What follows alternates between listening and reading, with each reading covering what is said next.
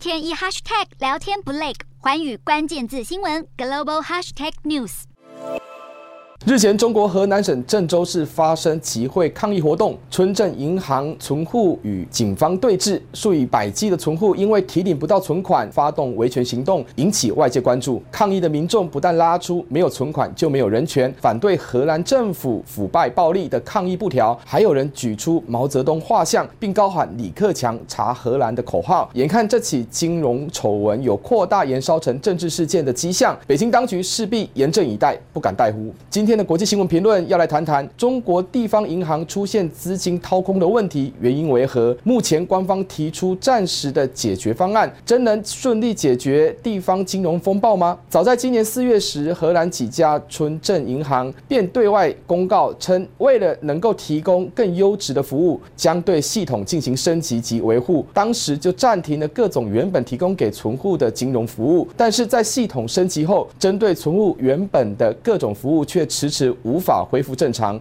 那时便引起许多线上存户的担忧。此后便发生外地的存户到荷兰挤兑，那时便有存户出现健康码被改成红码的情况，陆续也有相关人员被问责。事实上，这次村镇银行存户集结上街抗议，也是因为官方没有积极提出可被广大存户接受的方案。纵然已针对犯罪嫌疑人以各种手段控制村镇银行，以及利用第三方金融平台进行非法转移资金，导致银行资金运作失能，以及存户存款被掏空的问题。但是案情涉及的层面复杂，地方内部的商业政治结构绵密，要在短时间内厘清所有环节，相当不容易。牛步般的调查让存户的耐性殆尽。其实，中国地方银行爆发金融风暴，这并不是新鲜事。今年六月下旬，南京银行就突然对外发布声明，表示公司。董事、行长因为工作需要另有任用而提出辞呈，而事实上恐怕真相不是这么简单。除了有明显交易不寻常的现象，更引发存户与银行之间的信任危机。这样的金融不稳定事件早已是中国金融结结构必然会发生的结果，只是到底水多深，洞多大？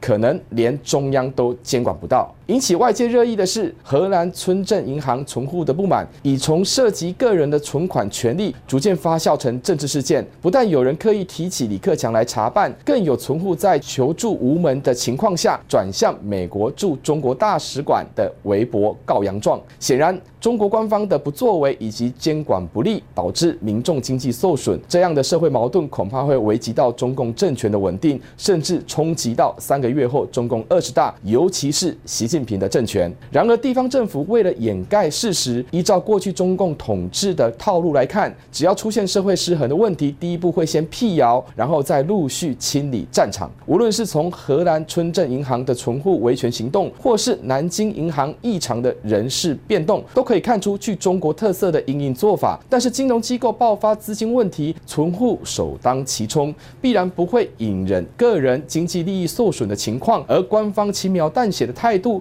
解决不了民众的疑虑，更遑论重建信任。追根究底，地方银行会出乱子，除了是因为天高皇帝远之外，就是上有政策，下有对策。地方为了吸引更多资金，创造各种数位金融商品，种种吸金手段，不直接接受中央领导，在监管薄弱下，酿成一场全国性危机。存户的存款不知去向，显然这恐怕涉及各种官商勾结的问题。再加上清零防疫路线，导致许多企业经营出现困境，借贷金额收不回，金融商品难以获利，地方银行因此出现暴雷。而这几乎是许多中国银行行都存在的问题。估计未来类似状况会一一浮现。持平而论，各种层级的银行所面临的金融风险各有不同，而地方的村镇银行规模较小。成立与运作的宗旨本来是要解决农村发展的资金问题，但是地方政商结构不简单，违规吸金、超贷掏空等现象族繁不及备载，不但绕过了监管，就连